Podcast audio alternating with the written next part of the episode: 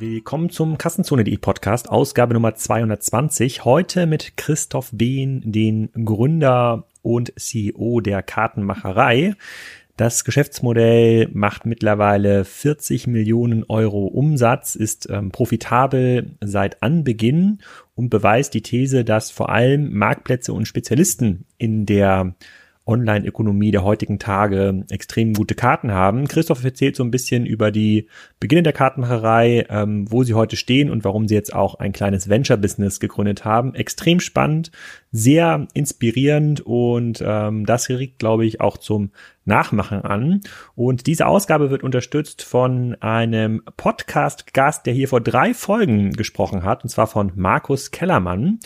Der hat mit mir über das Thema Affiliate Marketing gesprochen. Der führt aber natürlich auch eine Agentur, die nennt sich Exposé 360. Das ist eine Online-Marketing-Agentur mit Spezialisierung auf Suchmaschinenoptimierung, PPC-Marketing und natürlich Affiliate-Marketing. Die sind relativ erfolgreich und arbeiten für Kunden wie Singapore Airlines, Yellow, Peter Hahn, Eurotops, Herrenausstatter.de und viele mehr. Und das machen sie mit 45 Mitarbeitern und haben, glaube ich, auch eine relativ gute Reputation in der ganzen Szene. Exklusiv für euch, also für die Hörer des Kassenzone Podcasts, bietet Markus an, dass er euch ein kostenloses Online-Marketing-Audit macht. Dafür müsst ihr euch lediglich anmelden auf kassenzone.expose360.de, also Exposé schreibt man mit X-P-O-S-E 360. Ähm, ihr könnt Markus natürlich auch direkt anschreiben und ihn fragen, was er und seine Firma für euch machen können. Ich kopiere euch seine E-Mail-Adresse in die Shownotes des Podcasts. Also ganz cool, kann ich sehr empfehlen. Und wenn ihr mehr über Markus erfahren wollt, hört euch Ausgabe Nummer 217 an. Jetzt aber erstmal viel Spaß mit Christoph und der Kartenmacherei aus Hamburg. Christoph, willkommen zum Kassenzone.de Podcast. Heute in den Räumlichkeiten in Hamburg bei der Kartenmacherei und bei Better Ventures. Ähm, der ein oder andere dürfte dich aus äh, den diversen Handelsblatt- und Wirtschaftswoche-Reportagen schon kennen. Für die, äh, für die das nicht gilt, sag doch mal, wer du bist und was du machst. Danke, Alex. Äh, freue mich dabei zu sein.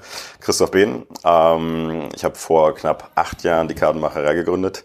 Ähm, davor war ich bei Bain Company äh, fünfeinhalb Jahre Unternehmensberater. Ähm, und glücklicherweise hatte dann meine Frau vor etwas mehr, so um die elf Jahre, äh, eine glorreiche Idee, die sie, sagen wir mal, am Anfang ein wenig selbst ausprobiert hat und dann vor acht Jahren ist daraus die Kartenmacherei geworden.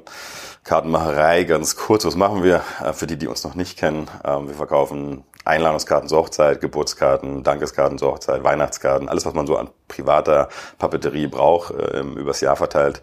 Äh, bei uns kann man es online gestalten. Wir haben die Designs und äh, es wird dann von uns aus quasi gedruckt und verschickt.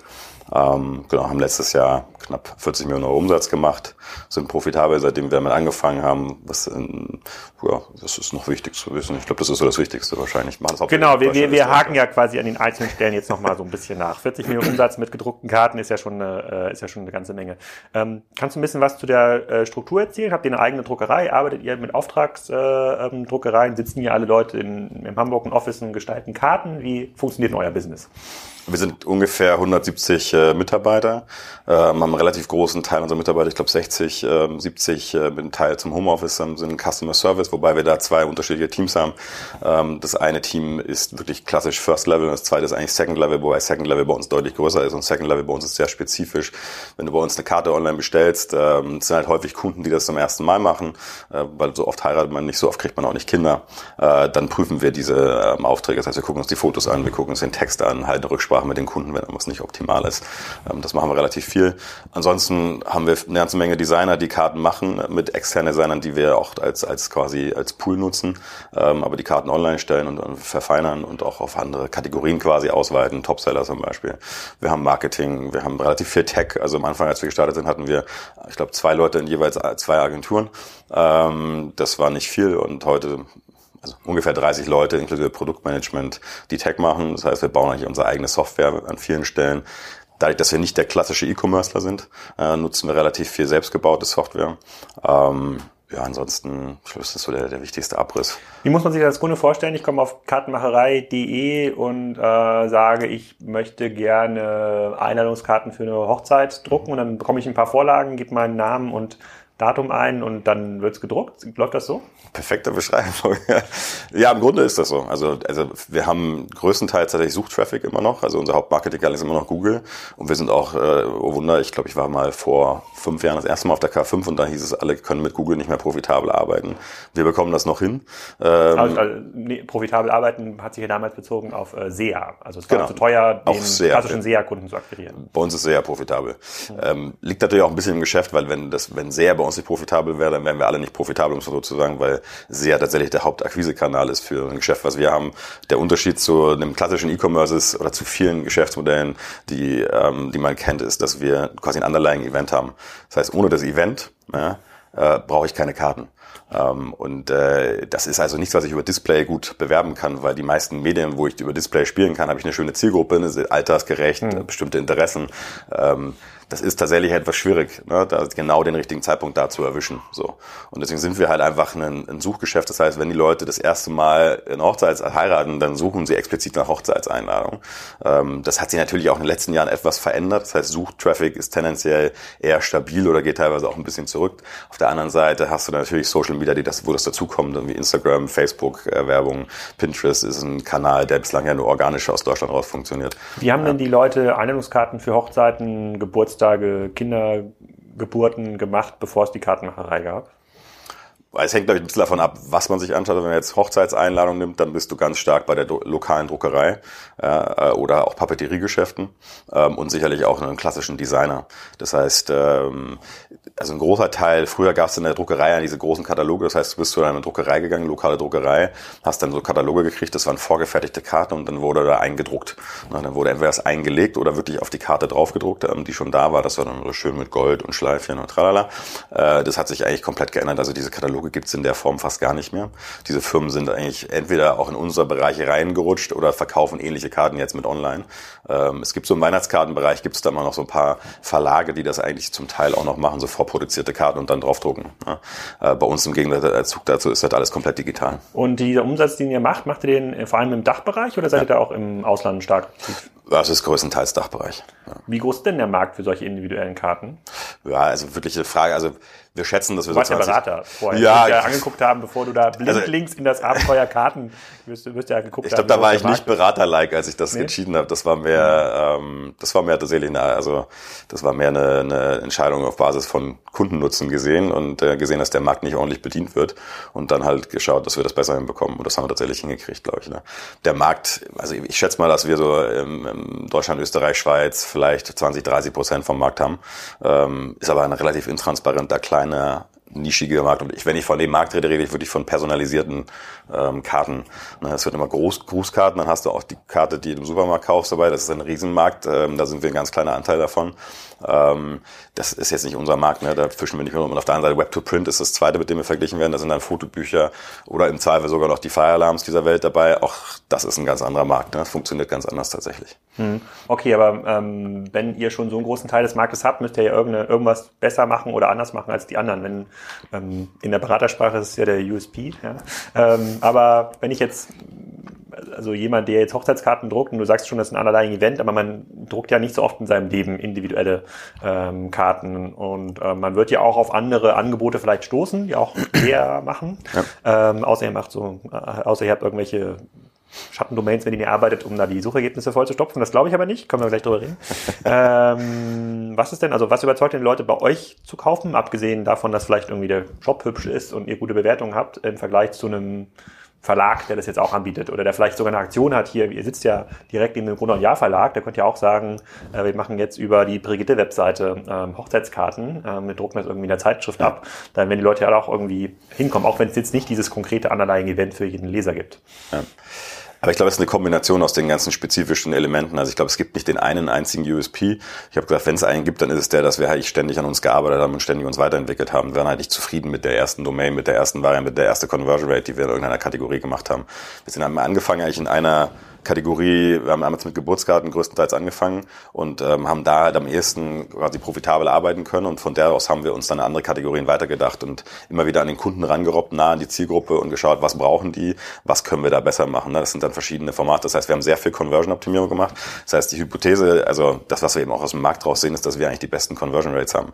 Das klingt halt so banal. Ne? Eine Conversion Rate wird aber durch ganz, ganz viele verschiedene Faktoren beeinflusst. Ich muss meinen Marketingkanal in Kombination mit der Landingpage, auf der Landingpage die Produkte, äh, ich muss die verschiedenen Kanäle in der Kombi irgendwie steuern. Ja? Ach, ich dachte, das liegt jetzt nur am Single-Page-Checkout. Naja, aber gut, wenn du das sagst. An dem liegt es wahrscheinlich nicht. Ne? An dem liegt es wahrscheinlich nicht. Ich glaube, also in der Nutshell ist eine Kombination aus Design, Produktqualität, viele Kunden, die über Referral tatsächlich kommen, über unsere Karten kommen. Wenn du da die beste Qualität hast, dann ist das ein Riesenasset. Ja, wenn 10% deiner Druckt ihr das auf die Karten? Also wenn ich jetzt eine Einladung bekomme für eine, ähm, für eine Hochzeit von Freunden, ja. woher weiß ich als Einladungsempfänger, dass das von der Kartenmacherei ist? Also zum Teil steht es drauf, die Kunden können es rausnehmen, ähm, die meisten lassen es drauf. Ähm, ist das eine Option? Muss ich dafür bezahlen, das rauszunehmen? Musst nicht bezahlen dafür. Hm. Aber die wie, wenigsten wie, wie, wie ein Kennzeichen, was man hinten auf Autos druckt, da muss man meistens dafür bezahlen, dass man ja nicht. Ja, haben wir auch darüber nachgedacht, aber ähm, ehrlicherweise, wenn die Leute es nicht haben wollen, dann es gibt, also unsere ganzen Konkurrenten machen es, glaube ich, kostenpflichtig. Zumindest war das mal, habe jetzt nicht vor einer Woche mal reingeschaut, wie das heute bei denen ist. Machen wir nicht. Finde ich ehrlicherweise so. Also wir versuchen es an vielen Stellen es anders zu machen, sehr ehrlich zu machen, auch Okay, das ist ja so ein bisschen wie das DJ-Geschäft. Wenn du ein guter DJ bist und auf zwei, drei ja. guten Hochzeiten dabei warst, wirst du halt weiter, äh, wirst du weiterempfohlen. Ja, aber, es, aber so funktioniert es und das macht halt viel aus, ne? wenn du da 10, 15 Prozent deiner Kunden darüber bekommst, ne? über ich zahle keinen Euro dafür, um so sozusagen, ja, dann ist das ein Riesenhebel. Was ist denn der Durchschnittswarenkorb von so einer klassischen, von so einem klassischen Kartenbesteller? Gibt's den überhaupt? Nee, weil es tatsächlich sehr stark am Event hängt. Auch das, also das Underlying Event determiniert eigentlich, also was du an Karten brauchst. Ne? Wenn ich, das ist ja selbst zwei Kinder, hast du mir erzählt, ne? wenn du die getauft hast, dann weißt du, zur Taufe lädst du jetzt nicht in der Regel nicht 50 Leute ein. Ähm, so zur Hochzeit lädst du ein paar mehr ein und das determiniert alleine schon, wie viele Karten du hast. Das heißt, in, im Taufbereich bist du bei einem Durchschnittsumsatz von 20 bis 30 Euro. Im Hochzeitsbereich bist du für die Hochzeitseinladung immer 70, 80 Euro. Ne? Und, und das tatsächlich hängt auch wieder von... Ich überlege gerade, ich glaube, außer Hochzeiten habe ich noch nie Karten äh, verschickt, weder für Taufen noch das müssen wir Geburten. ändern. Äh, nee, da sind wir nicht so. Also wir schicken dann, glaube ich, eher WhatsApp oder so. Aber äh, ja, ja, bei Hochzeiten habe ich das eine Hochzeit, bei unserer Hochzeit habe ich, ich glaube, der wir hatten so einen Designer, der hat sich darum gekümmert. Da hatten wir ja. so Einladungen, Einladungen. Es war aber teurer als 80 Euro, da bin ich mir ziemlich sicher. Absolut. Natürlich ist es teurer, weil die natürlich, also das ist ja unser Riesenvorteil, das, aber das ist kein Vorteil gegenüber den anderen, aber gegenüber dem vorherigen, was wir gerade, wo du gerade eben nachgefragt hast, Geschäftsmodell. Ne?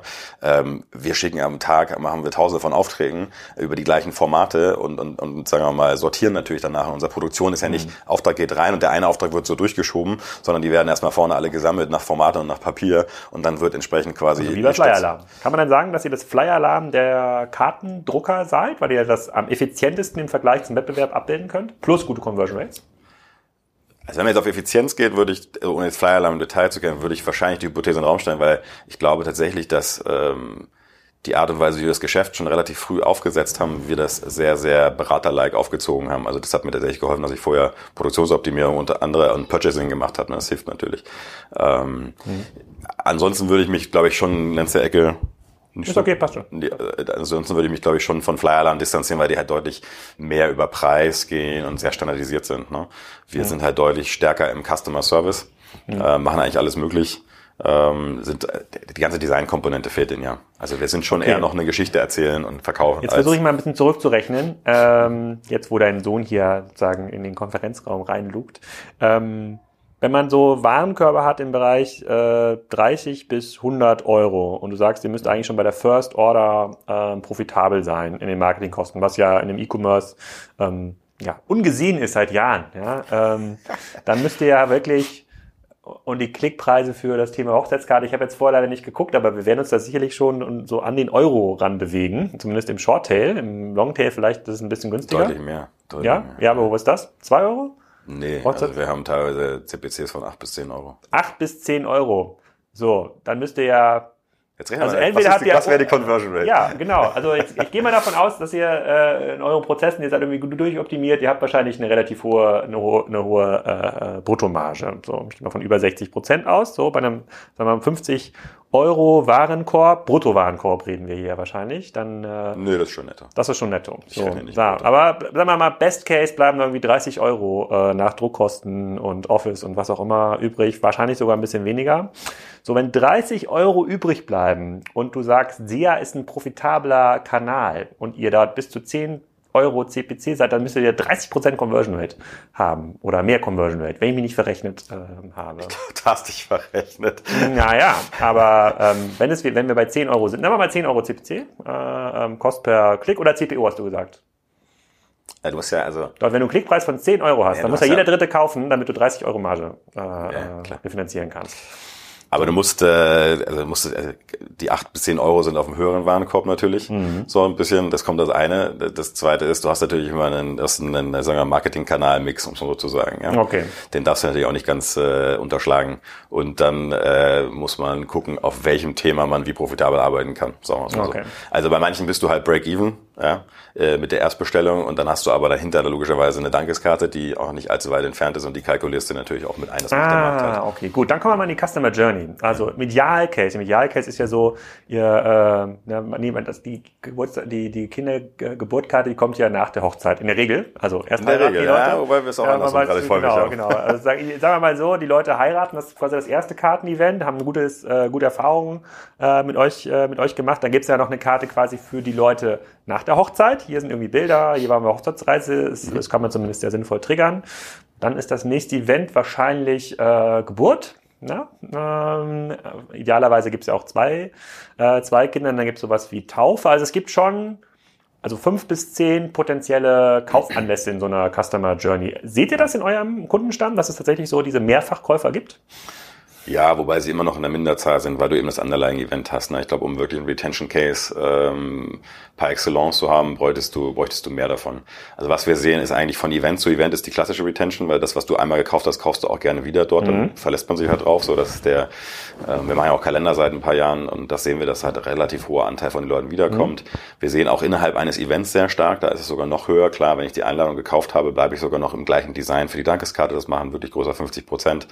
Ähm, von dem einen Event zum nächsten ähm, sehen wir schon auch, aber das ist, das ist, also da in Kohorten zu denken, wäre schon ein bisschen absurd, weil das einfach über die Jahre verteilt ist. Ne? Das ist ja nicht so planbar. Also das ist ja Aber nicht könnt ihr so das nicht, könnt ihr das nicht jetzt, das, da kommen wir ja quasi in dieses sozusagen in das, ähm, in die Glaskugel der Personalisierung rein. Da würde doch jetzt jeder E-Mail-Anbieter sagen, aber das könnte man doch, das kann man doch super irgendwie triggern. Du könntest doch sagen, im Schnitt, Jetzt im, Schnitt bekommen, im Schnitt bekommen die Leute ein Jahr nach der Hochzeit äh, das erste Kind. Das könnte man sogar lustig in der E-Mail sagen. So im Durchschnitt haben die Leute, die eine Hochzeitskarte geschrieben haben, jetzt schon ein Kind. Ist es bei euch auch soweit? Wollt ihr so eine, das würde den Druck auf den einen oder anderen, glaube ich, Das erinnert mich an so ein? Zitat von Windeln.de auf der Ja. K5 vor fünf Jahren, der meinte, aus dem, aus dem äh, Data Mining raus könnten sie schon irgendwie sehen, sehr früh, wenn eine Frau schwanger wäre. Das hat, die Daten fehlen uns natürlich, das sehen wir nicht und ich glaube, das wäre relativ viel Hokuspokus. scheint Wellen.de nicht so viel geholfen zu Äh, haben. Glaub, äh, das hast du jetzt gesagt, aber äh, aktuell sieht es so ein bisschen danach aus, das stimmt, ja. Ja. Ähm, bei den Chinesen war das vielleicht nicht möglich, ich weiß es nicht so genau. Ähm, Ja, ja, das, äh, Milchpulver ist so ein Spezial. Aber gut, das ist ein anderes, ein anderer Podcast. Äh, an der Stelle. Aber gibt's das nicht? Also gibt's nicht? Ähm,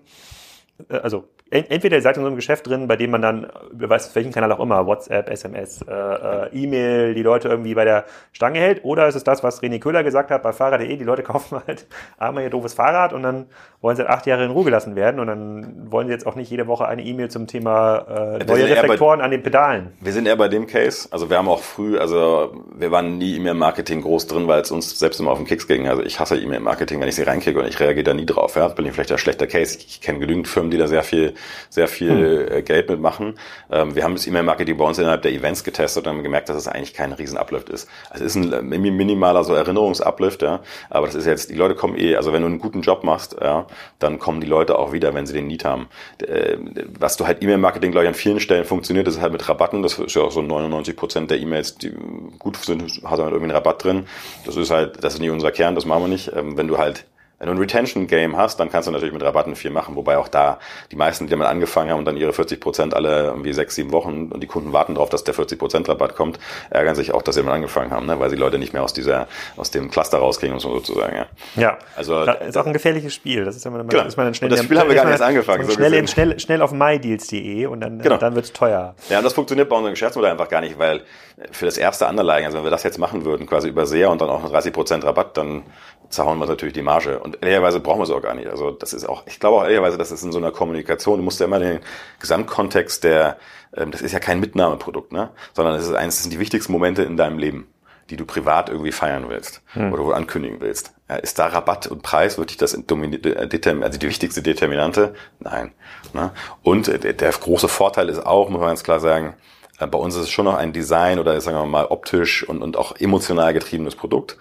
Das kaufst du nicht rein nach Preis. Ja, da, da ist das Produkt erstmal in der, ähm, in der, das erste, was du dir anschaust, ähm, plus noch viele andere Komponenten dazu. Aber mhm. wenn das Produkt nicht vergleichbar ist, ja, dann kannst du sie eben auch nicht vergleichen. Das heißt, das ist das Problem, was der klassische E-Commercer hat.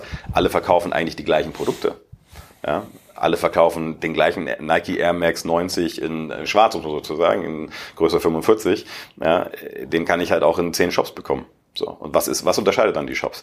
Diese Frage mussten wir uns, sagen wir mal, ganz, ganz lange gar nicht stellen und natürlich in den letzten Jahren schon auch mehr, weil, weil natürlich auch bei uns zu sehen ist, dass es mehr zu einer Commodity wird, ja, aber nicht ganz so dramatisch, wie es im E-Commerce schon seit Jahren ist. Ja, das, das, das hatten wir ja schon in einem oder anderen Podcast. Das ist das, äh, in der Online-Handelslandschaft das schon ziemlich absurd, dass äh, jeder versucht, irgendwie das gleiche weiße T-Shirt noch besser zu beschreiben und zu fotografieren, äh, damit er den Traffic abholt.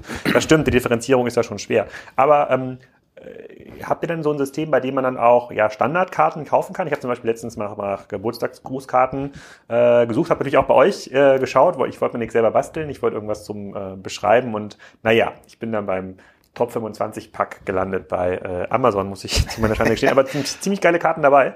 Ähm, gibt's nicht, müsste es nicht sowas bei euch geben wie Top Designs, die dann, die man dann standardmäßig kaufen kann? Ein immer größer werdendes Sortiment vieler individueller Produkte? Vielleicht habe ich es ja nicht gefunden. Nee, haben wir tatsächlich nicht. Ähm, das, also manchmal trifft man ja auch Entscheidungen, die nicht unbedingt richtig sind. Ich weiß, im Zweifel ist man im Nachgang schlauer, wenn man es gemacht hätte. Ähm, warum haben wir es nie gemacht? Weil tatsächlich unser Kern, unsere Wertschöpfungskette anschaust, dann ist es einfach individuelle Produktion und, und, und nicht halt Karten auf Lager legen, um es so zu sagen. Ne? Wir haben eigentlich, also wir haben eigentlich kein großes Lager. Ne? Groß, also abgesehen von ein paar Briefumschlägen und ein paar Bändern und äh, ein paar Holzklötzen für unsere Kalender haben wir eigentlich kein Lager. Das heißt, wir haben nur ein Zwischenlager. Wir produzieren live, legen es ins Lager rein. Wenn du jetzt drei, drei Einzel-Items in so einer Bestellung hast, dann legen wir die kurz ins Lager, bis dann alle drei da sind und dann geht's raus. Ne? Ähm, auch das ist anders als im klassischen E-Commerce. Ne? Die haben halt einen riesen Outsourcing-Partner, ganz häufig mit riesen Lager oder ihre eigenen Läger. Das haben wir in der Form gar nicht. Ne? Also das heißt, wir müssen auch glücklicherweise nichts vorfinanzieren und so. Ne? Also das ist, also hat auch, hat Na, auch das ist ja schon verlockend. Ich meine, ähm, ihr habt ja eine Webseite, wenn ihr so viel Umsatz macht, die äh, zieht ja schon ordentlich Traffic an. Und ja. wenn man aus einer Produktmanager-Sicht auf die Webseite guckt, denkt man sich, mh, hm, das eine ist natürlich, wie kann ich den Kunden, der darauf kommt, irgendwie Absolut. noch besser bedienen, also schneller durch den Prozess durchführen, keine Ahnung irgendwelche Augmented Reality Krams machen, damit man die Karten die schöner gestalten kann oder Hologramme bauen kann, whatever.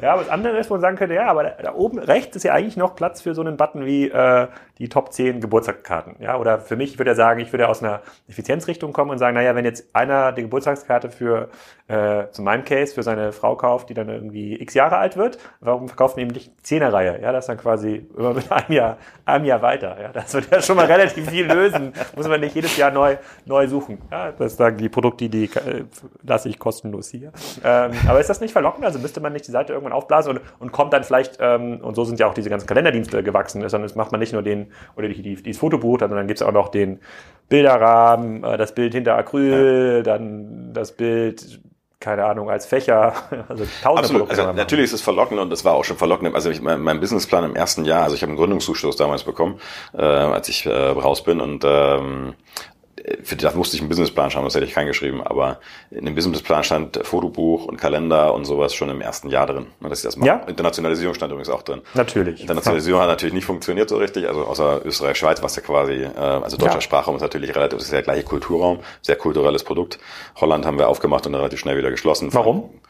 Ganz andere Kultur, ganz anderes Produkt und äh, ganz andere Designs. Die Anlässe sind ganz anders. Also es ist schräg. Was aber, heißt denn das? Das heißt, dass wenn du, äh, in, Deu äh, wenn du in Deutschland ein Kind bekommst, dann ist das äh, die Geburtskarte, du hast ja gesagt, du nutzt WhatsApp, ne?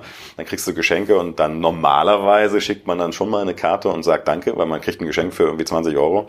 Und dann kann man natürlich anrufen, das ist natürlich ein bisschen painful, wenn man das mit jedem äh, macht, weil man gerade auch zu der Zeit nicht, mhm. allzu, viel, nicht allzu viel Zeit hat. Das macht bei uns ja alles meine Frau.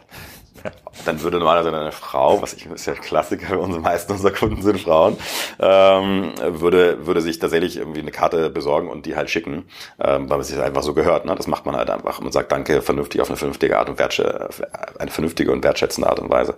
Ähm, es ist eher eine Dankeskarte. Dadurch aber mhm. auch häufig mit Fotos drauf und dann häufig eher so zwei, drei Monate nach der Geburt. In Holland ist das so, äh, haben wir dann festgestellt, dass die Karten eigentlich innerhalb der ersten drei, vier Tage geschickt werden vom Mann, äh, der keine Fotos draufpackt. So. Das heißt, Aha. unsere ganzen Karten waren komplett anders. Also wir hatten halt ganz viele Fotos drauf und um die Fotos drumherum ein bisschen Design. Und die Holländer waren halt all over the die place. Die Vorlagen. Ja, genau. Vorlagen, ja. ja, genau, das Produkt, ne? Und die, in Holland war, also die ganz, bei Holländern war es halt so, dass da komplett einfach nur Design all over the place ist. Und eigentlich, wenn überhaupt mal ein Foto drauf.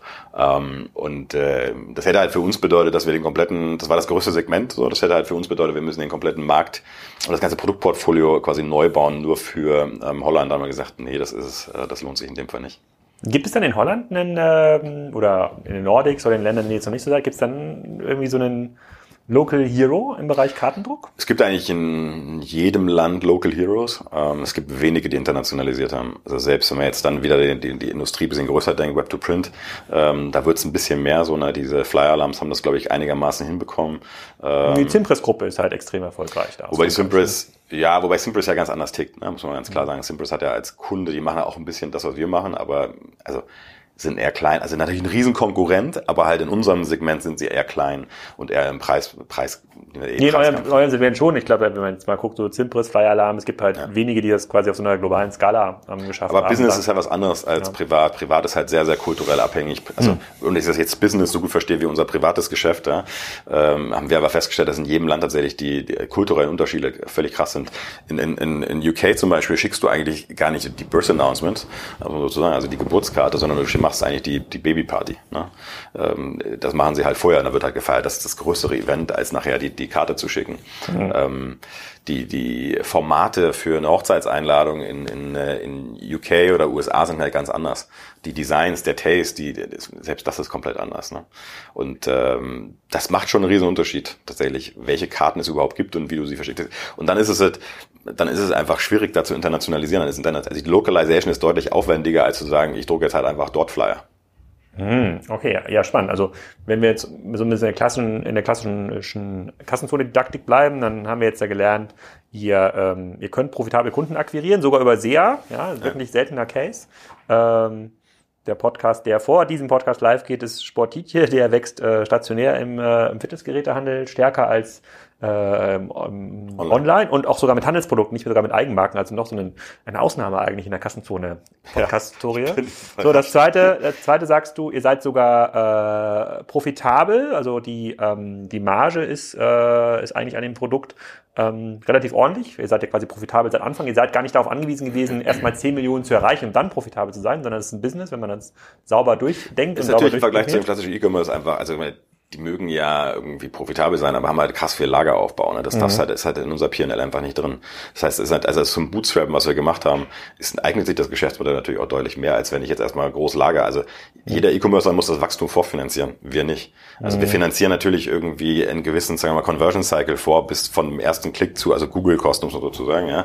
Ähm, aber das ist in Anführungszeichen deutlich geringer, als jetzt das ganze Lager vorzufinanzieren. Ne? Genau, das stimmt für Make-to-Order-Geschäftsmodelle. Ähm, wobei das äh, bei den vielen Hemdenproduzenten und da kommt demnächst auch wieder jemand im Wimlex Podcast. Mhm. Ähm, da äh, ist aber der Faktor Profitabilität und Retention eben nicht so äh, wie bei euch. Und, und der dritte Punkt bei der Kassenzone ist ja immer, kommen die Kunden wieder? Da sagst du, ja, einige kommen wieder, aber bei weitem nicht so, dass man sagen könnte, wir gewinnen jetzt hier 1000 Kunden und mit denen können wir über die nächsten zehn Jahre leben, sondern muss hier jeden Tag ähm, ordentlich in die Pedale treten.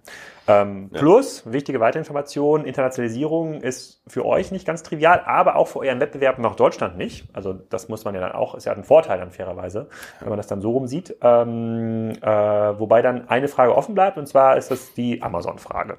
Ähm, in der Plattformökonomie fangen die Kunden ja an, zumindest in Deutschland, äh, Karten möglicherweise auch bei Amazon zu suchen, nicht nur ja. bei Google. Sozusagen der Suchtraffic wird sich da so ein bisschen ähm, so ein bisschen verändern. Ich habe fairerweise noch nie ähm, individuelle Karten versucht zu kaufen bei Amazon. Da, ich kann mich aber erinnern, da gibt es halt ganz rudimentäre Individualisierungsservices. Ich glaube schon, dass man dann muss man im Nachgang eine E-Mail schicken und sagen, hier kannst du dann deinen genau. Namen eintragen oder wir, du kannst dann irgendwelche Maße eingeben. Wie gehst du an das Thema ran? Also vielleicht erstmal auf einzugehen. Also ja, es gibt natürlich Karten bei Amazon, aber es gibt ein, es gibt so zwei, drei Themen bei Amazon. Also wir haben wir haben mit einer äh, zweiten Marke tatsächlich äh, bei Amazon machen wir unsere Experimente, würde ich es mal nennen. Also noch nicht viel mit dazu, irgendwie scalable Revenue zu machen. Ähm, einfach um. Kannst du die Marke verraten? Nennt sich Greetings. Greet Inks. Aber mit, mit Inks, mit K. Hm. Gute Ja, okay. Grüße. Gut. Macht Hätte ich tatsächlich. Hätte man drauf kommen können, aber naja. Ja. Ähm, genau, mit der machen wir unsere Versuche, um es mal so zu sagen. Ähm, mehr schlecht als recht, würde ich immer noch sagen, weil tatsächlich Amazon natürlich ganz anders funktioniert als das, was wir machen. Und äh, weil was wir, also was wir beobachten, ist, dass Amazon hat Konfigurationsmöglichkeiten mit Amazon Custom, aber das ist noch zumindest äh, weit weg von dem, was wir mit unseren Konfiguratoren ermöglichen und was dann auch dem, dem Anspruch an das Produkt nachher gerecht wird. Da geht es gar nicht um irgendwie einen PowerPoint-like Konfigurator, ne, alle möglichen Möglichkeiten, sondern es geht einfach darum, vernünftig den Text setzen zu können und die Fotos hochzuladen zu können. Das ist bei Amazon, also wir haben uns das alles angeschaut, zumindest als wir das letzte Mal reingeschaut haben, vor drei, vier Monaten war das noch höchst rudimentär. Ich vermute auch, dass die mit Amazon Custom jetzt von dem, was wir gehört haben, aus mit, mit denen da sprechen, tendenziell eher auf so Produkte schielen, wo du halt eine Gravur drauf machst, so ein, zwei Wörter, ne? Oder Ähm, T-Shirt bedruckt. oder ein T-Shirt, was relativ Simples, ne? Ähm, Kommen die auf euch zu und sagen, hey, äh, Christoph, total tolles Geschäftsmodell, kooperiert doch mit euch, mit uns?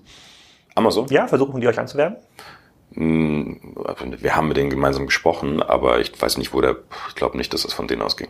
Okay. Ich glaube, dass wir, ähm, wir haben ja auch mal dazu gesprochen, ne? Ja. Ähm, und dass wir dann natürlich gesagt haben, ist nicht uninteressant. Es gibt natürlich auch, sagen wir mal, paar äh, Anbieter, die durch Amazon eine gewisse Größe damals erreicht haben. Die, also, du hast immer so First Mover. Wir waren definitiv kein First Mover bei Amazon. Ne? Also auch im Kartenbereich gibt es natürlich Player, Mhm. die das machen. Ähm, Wahrscheinlich habe ich da meine 25 Top-Grußkarten gekauft. Ja. oh mein Muss Gott. man, muss man, nach, muss man nachgucken. Also die gibt's, aber du hast bei Amazon ein riesiges Thema, was ähm, Leute suchen nach Einladungskarten und dort konkurrieren wir halt, ähm, konkurrierst du mit dem einzelnen Produkt auf einer Kategorieseite. Das ist ja ganz anders als bei uns jetzt. Wir konkurrieren jetzt ja mit der Konkur mit einer Kategorieseite gegen eine Kategorieseite. Das heißt, wir haben ein Portfolio an Produkten. Wir haben deutlich mehr Brandmerkmale, die wir rüberspielen können. Ne?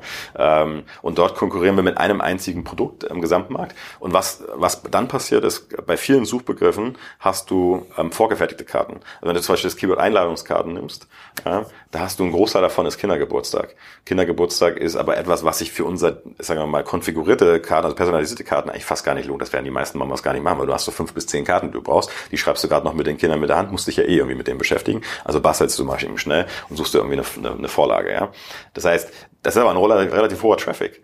Ja, das, heißt, das heißt, du hast als Konkurrenz Produkte, gegen die du gar nicht konkurrieren kannst, die auch bei Amazon deutlich besser funktionieren, weil die legst du einfach bei Amazon, schickst du selbst Ja. hin. Amazon äh, Fulfillment, sondern ist das Prime. Wir haben kein Prime. Prime ist aber ein riesiger Ranking-Faktor. Das heißt, du wirst es einfach unheimlich schwer haben. Elsa Einladungskarten. Ja. Kann Genau, ich aus eigener ja. Erfahrung bestätigen. So, haben wir auch überlegt, ob wir das dann machen. Das würde ja sogar deine vorherige Frage quasi ein Stück weit mit beantworten. Aber bislang einfach noch nicht gesagt, weil es einfach, also wenn man jetzt unsere Margen anschaut und da die Margen, die möglich sind, dann ist es einfach ein ganz anderes Geschäftsmodell. Also das Umsatzpotenzial, was relativ zu unserem Kerngeschäft dann da drin steckt, ist in Anführungszeichen Peanuts. Ne? Ähm, Also es ist nicht ganz trivial, sagst du. Und, aber, Ja. aber du nimmst es jetzt doch noch nicht als massiven Konkurrent wahr. Also musst dich damit beschäftigen, wenn die Leute anfangen, da nach individuellen Karten zu suchen. Also wenn der Traffic dort irgendwie abwandert. Deswegen müsst ihr damit auch experimentieren, aber es ist jetzt noch vollkommen unklar, wohin die Reise geht. Wir experimentieren damit. Amazon macht da jetzt auch ein bisschen mehr. Ich meine, Amazon ist halt auch mal ehrlich ist, ne, wenn man die Marketing-Tools von Amazon anschaut und, und Google AdWords irgendwie gewohnt ist, dann ist das ja die absolute Intransparenz. Ja. Ähm, das wird jetzt, ist jetzt, glaube ich, letzte oder letzten zwei Wochen deutlich besser geworden, dass man jetzt auch tatsächlich sieht, wo die ähm, Sachen ausgespielt wurden und zu welchem CPC, muss man sozusagen, ähm, dass du es auch besser steuern kannst. Vorher konntest du ja nur quasi, hast dann irgendwie Impressions gesehen und so.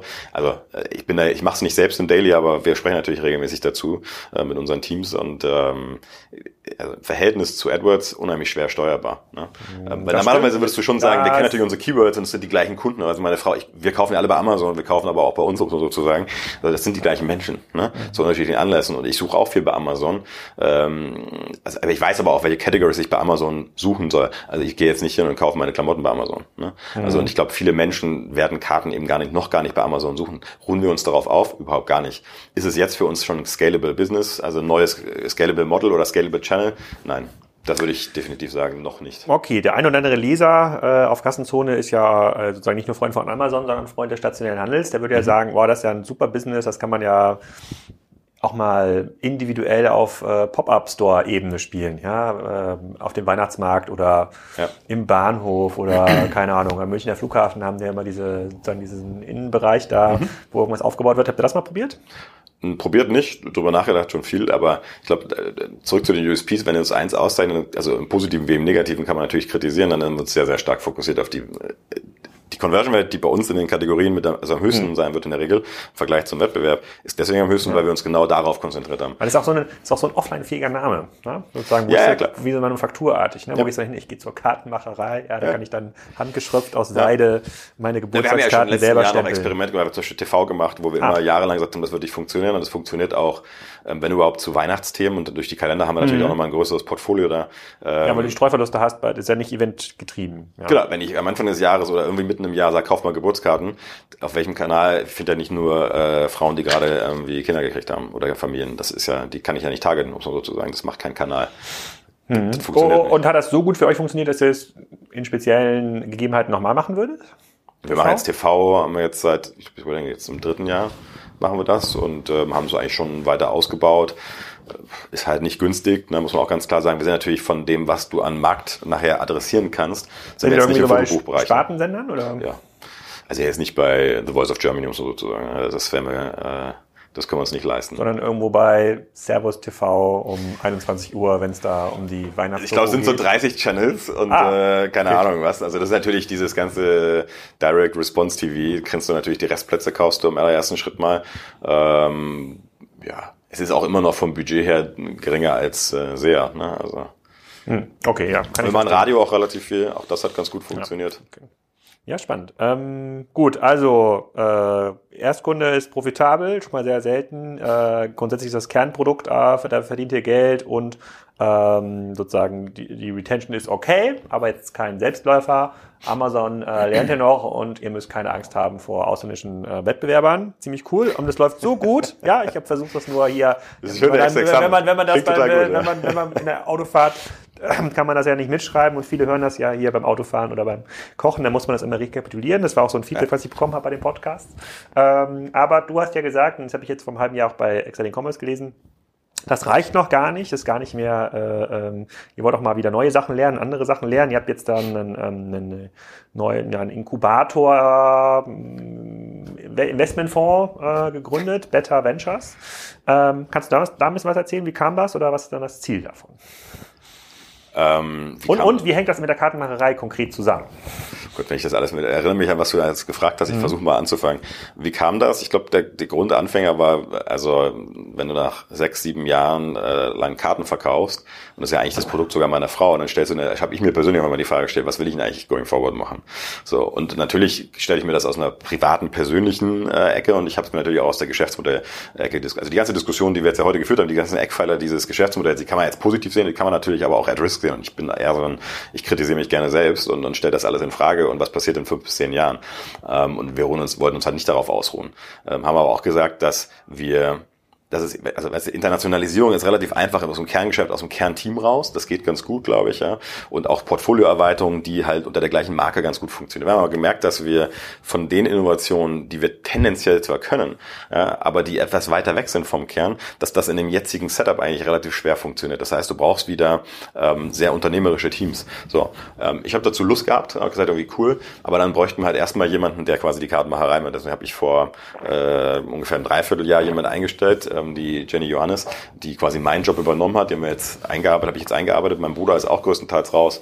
Äh, meine Frau suchen wir gerade einen Ersatz ähm, für, äh, dann haben wir im Prinzip ein Team, ähm, das die Kartenmacherei mal einmal erfolgreich aufgebaut hat, ähm, um das wir herum Entrepreneurs and Residents, Product Designer, Techies, äh, Creatives, ähm, neue Geschäftsmodelle, schon mit ähm, idealerweise mit der Nutzung von Unfair Advantages. Ne? Das heißt, wir haben entweder Capabilities, die wir nutzen können.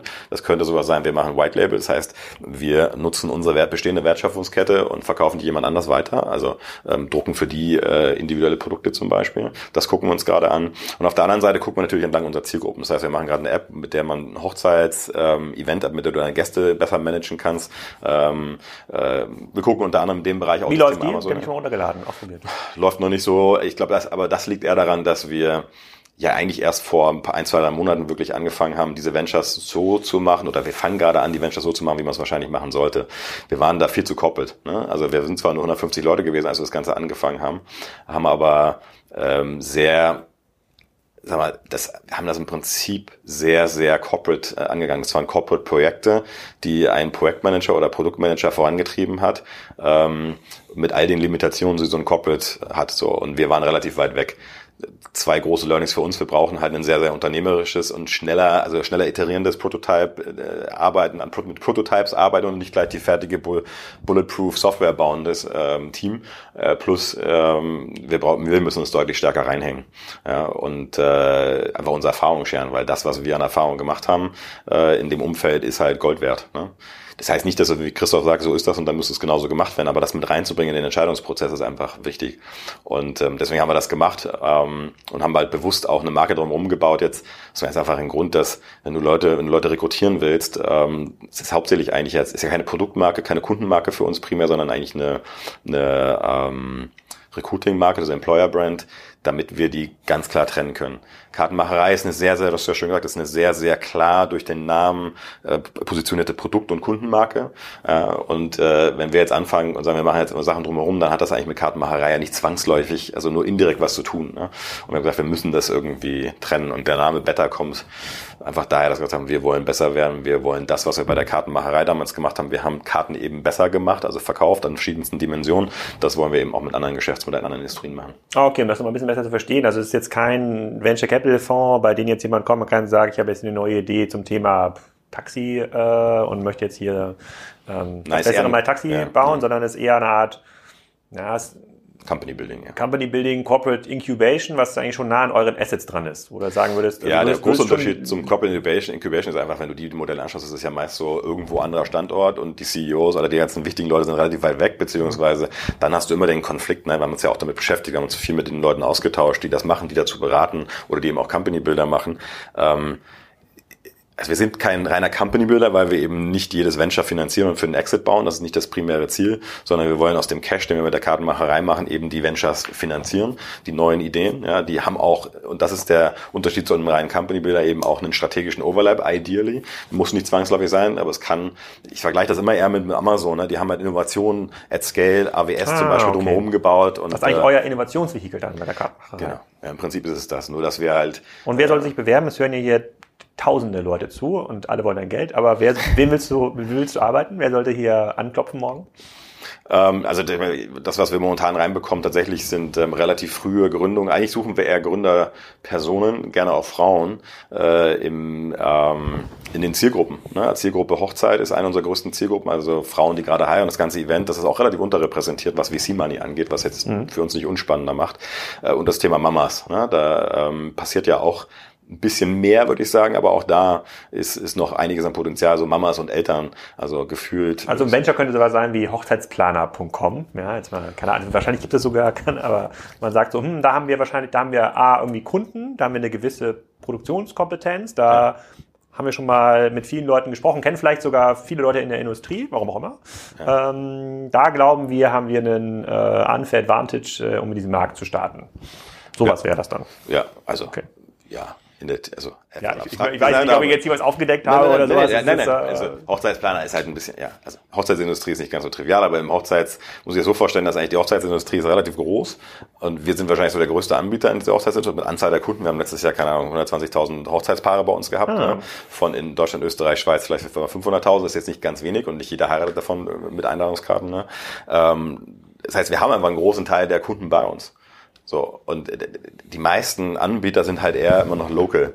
Das ganze Hochzeitssegment ist eigentlich noch größtenteils localized. Ne? Aber könntet ihr nicht dann, wenn man über Plattformökonomie nachdenkt, ich habe mal, ich hab das mal beschrieben in der Kassenzone, ich habe gesagt, Plattformökonomie ist, wenn man Zugang zu seinen Kunden verkauft und damit Geld verdient. Wenn du sagst, du hast 100.000 äh, oder 120.000 ähm, Hochzeiten, ich, fand, ich überlege gerade, die Hochzeitskarte, die wird ja beim Rahmen der Hochzeitsplanung irgendwo relativ zum Ende. am Anfang. Relativ am Anfang, ja. Relativ ich überlege, ich überlege nur gerade, wer wäre bereit, äh, sozusagen äh, die Daten zu kaufen oder ja. Werbung über euch zu buchen. Also am Ende des Tages kannst, könntest du ja Werbung verkaufen. Äh, das wir nicht DJ machen, Harry.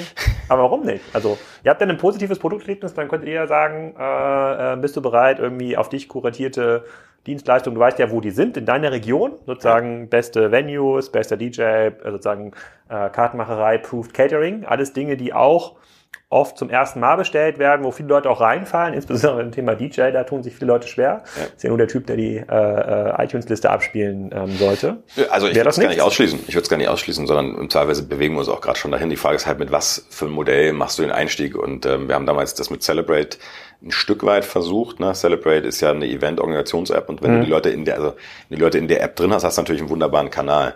Ähm, also aber noch hat die App nicht die Traction. Ne?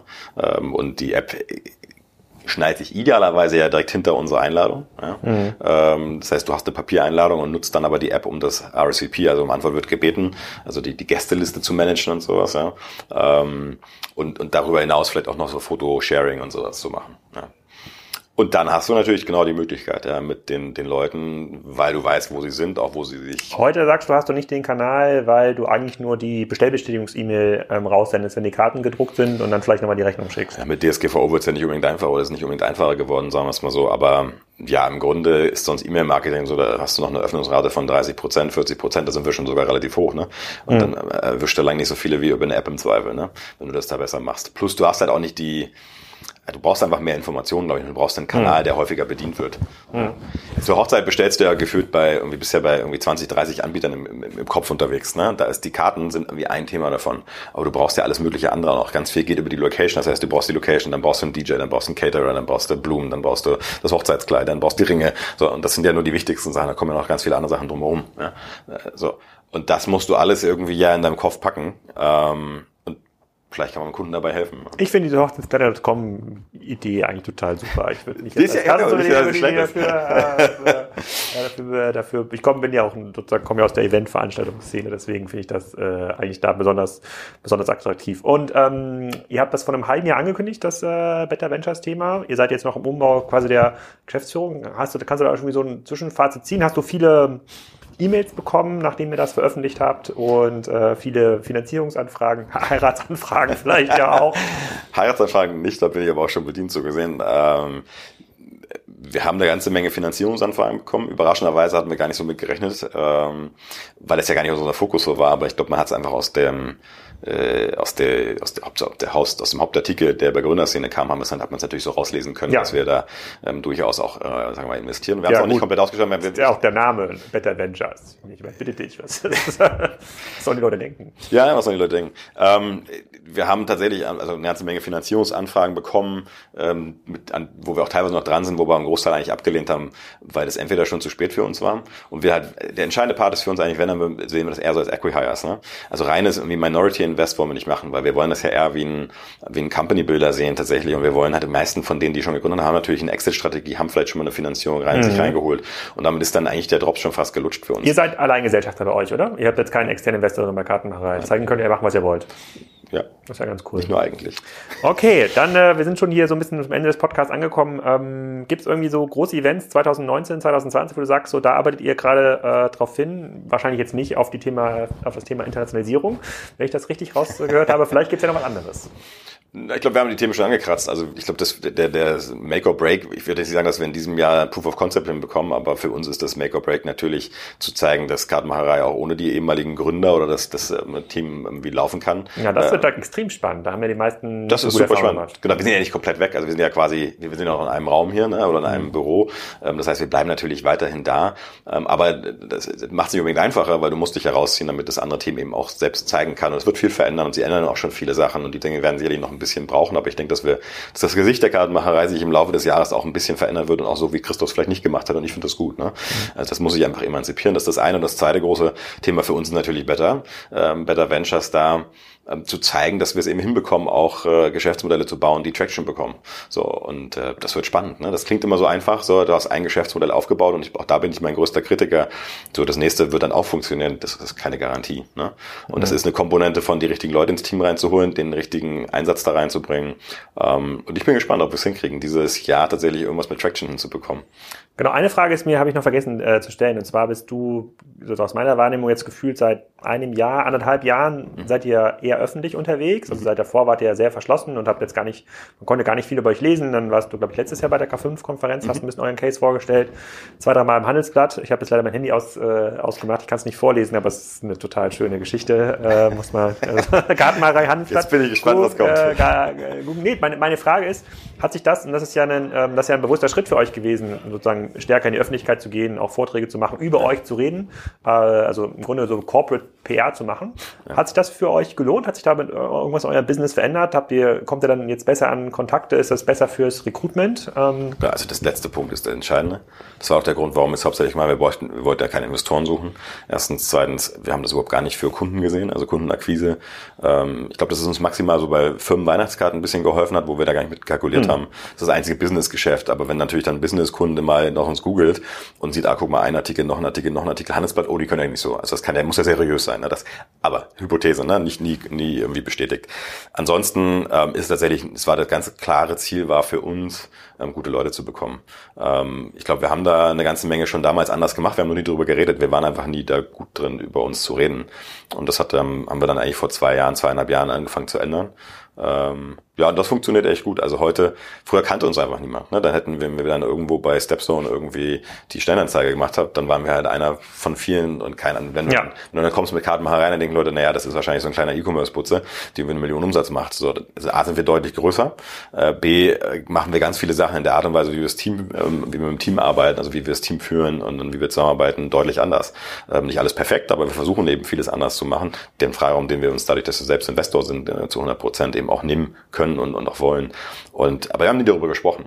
Das heißt, wir haben festgestellt, wir haben Stories, die wir erzählen können, die Leute interessieren ähm, und äh, deswegen eigentlich auch zu uns kommen äh, und sie aber noch nie davon gehört hatten. Das heißt, wir haben schon einen Branding-Effekt die letzten zweieinhalb Jahre gehabt ähm, und äh, den merken wir vor allem im Recruiting. Also das das ist schon ein deutlicher Unterschied. Also jetzt gerade das Thema Entrepreneurs and Residents zum Beispiel ist es so, dass wir, äh, ich war glaube ich zweimal in meiner Uni, oder muss man sozusagen, ja, wo natürlich so ein paar herkommen können, aber wir trotzdem irgendwie jede Woche irgendwie zwei, drei Bewerbungen reinkriegen, ohne dass eine Stellenanzeige irgendwo draußen ist. Einfach weil sie die Artikel gesehen haben auf Gründerszene, weil sie von der K5 das Video gesehen haben, was auch immer. Ähm, und das ist natürlich etwas, was wir, ähm, was uns enorm hilft, klar. Und jetzt auch noch der Kassenzone-Podcast. Mann, jetzt, Mann, jetzt Mann, Mann, Mann, Mann, Mann. Gut, dass du das vorher schon mal getestet hast. Ja, Christoph, vielen Dank. Äh, äh, dann trinke ich hier gleich noch mal einen Kaffee bei euch und genieße die schöne Aussicht. Das ist, glaube ich, Teil eures HR-Paketes äh, hier in Hamburg mit Aussicht auf die äh, Elfi. Wirklich äh, Top-Adresse, äh, kann man nicht anders sagen. Vielen Dank für die vielen ähm, offenen Antworten. Viel Erfolg bei der Geschäftsmodellumstellung und äh, ich hoffe, da reden wir noch mal in einem ja, sozusagen zum Thema Better Ventures, äh, äh, GF-Einstellungen, da gibt es, glaube ich, noch viele Fragen. Vielen Dank. Dank dir. Ich hoffe, das hat euch gefallen und ihr kauft jetzt alle eure Karten für große Geburtstage, Hochzeiten und ähnliches äh, bei Christophs Firma, der Kartenmacherei. Und wenn ihr genauso erfolgreich sein wollt im SEO, wie die Kartenmacherei das ist, dann äh, schaut auf jeden Fall auch vorbei bei Markus Kellermann, der euch ja am Anfang schon angeboten hat, auf kassenzone.expose360.de ein kostenloses Online-Marketing-Audit zu machen. Ähm, und er freut sich ganz bestimmt auch auf eure Aufrufe. In den nächsten Folgen könnt ihr unter anderem hören den ähm, Asi Sharabi, das ist der Gründer von Wonderbly. Ähm, der hat unter anderem dieses personalisierte Buch gemacht, How I Lost My Name. Und auch Michael Krieger kommt zu Wort in der übernächsten Folge. Das ist der Chef von Mai Theresa, auch einem der Spezialisten in der Handelslandschaft, die in der Amazon-Ökonomie extrem gute Karten zu haben scheinen. Also es bleibt spannend bei Kassenzone. Vergesst nicht, den Podcast zu bewerten bei iTunes oder bei den vielen anderen Portalen, wo ihr das gerade hört. Und dann erstmal eine schöne Woche.